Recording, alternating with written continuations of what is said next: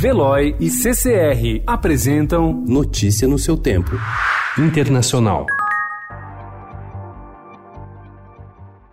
O primeiro-ministro interino de Israel, Benjamin Netanyahu, foi indiciado ontem por fraude, suborno e quebra de confiança no âmbito de três investigações. Netanyahu, que há meses enfrenta dissidências em seu partido, Likud, diz que todas as acusações são falsas, feitas com o objetivo de provocar sua queda. O indiciamento ocorreu no mesmo dia em que o presidente de Israel, Reuven Rivlin, convidou o parlamento a formar um governo provisório. A permanência dele na chefia do governo o livraria de várias acusações, mas nem o primeiro-ministro interino e seu rival, o general Benny Gantz, conseguiram formar uma coalizão com o um número mínimo de parlamentares depois da segunda eleição do ano.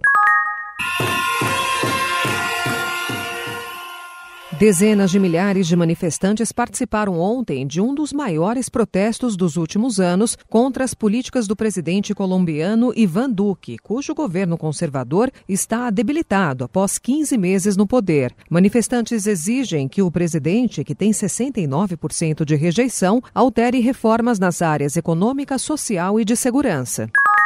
Estudantes universitários protestaram ontem em Caracas e pediram aos militares que retirem seu apoio ao presidente venezuelano Nicolás Maduro. A manifestação contra Maduro foi realizada atendendo ao apelo do líder opositor Juan Guaidó, reconhecido como presidente interino da Venezuela por mais de 50 países. Pelo Twitter, Guaidó manifestou seu apoio à luta para exigir aos militares que se juntem à causa de todos os venezuelanos. Partidários do ex-presidente Evo Morales marcharam ontem pelas ruas de La Paz com os cadáveres de cinco manifestantes dos oito mortos pela polícia na terça-feira. Após tentarem furar o cordão de isolamento da Praça Murilo, epicentro do poder político da Bolívia, a multidão entrou em confronto com policiais que lançaram bombas de gás lacrimogênio.